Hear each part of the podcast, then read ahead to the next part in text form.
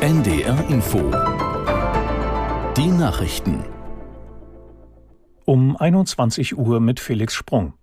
Der brennende Frachter vor der niederländischen Küste wird von Spezialschiffen auf eine Position in der Nähe der Watteninsel Schiermonnikoog geschleppt.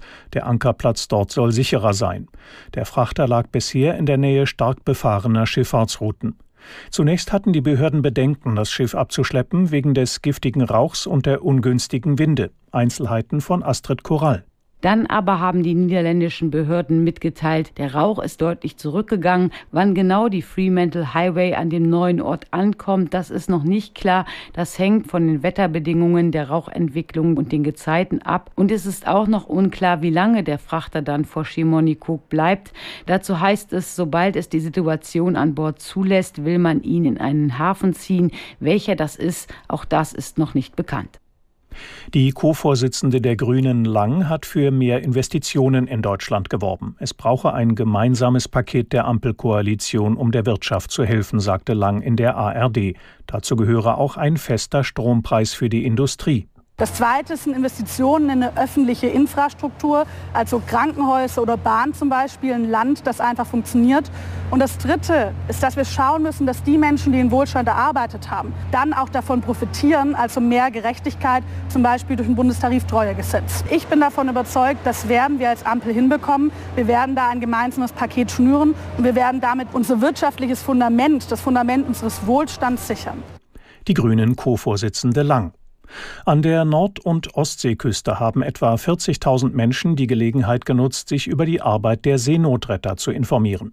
Vor einem Jahr kamen zu dem Aktionstag nur 25.000 Besucherinnen und Besucher.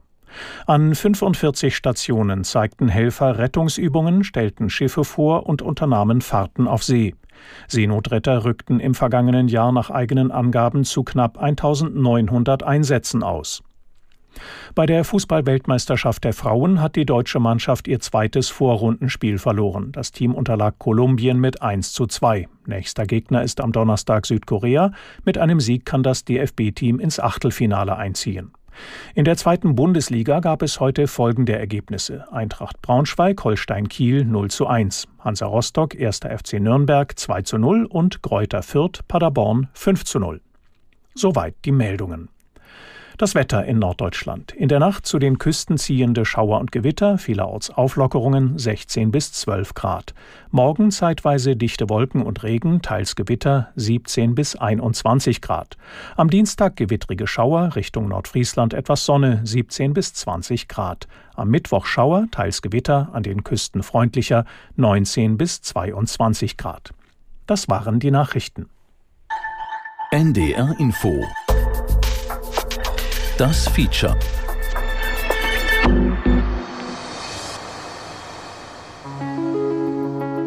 Zunächst gesagt werden, dass in der Bundesrepublik und somit auch in Hamburg ein sehr hoher Angebotsdruck herrscht. Das heißt, es strömen stärker als in allen Jahren zuvor harte Drogen auf den Markt.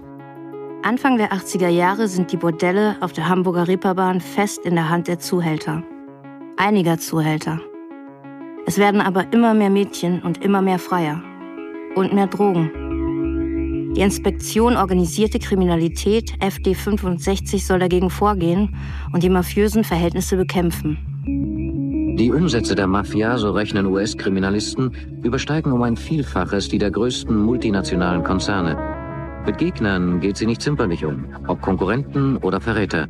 Christiansen macht da auch seine Erfahrungen. Ich weiß, wie brutal die handeln und ich weiß, wie brutal die mich behandelt haben. Brutal. Meinen Sie, dass die noch hier nach Hamburg kommen könnten? Die können, die treten überall auf. Überall. Die sind unter Umständen schon in Hamburg.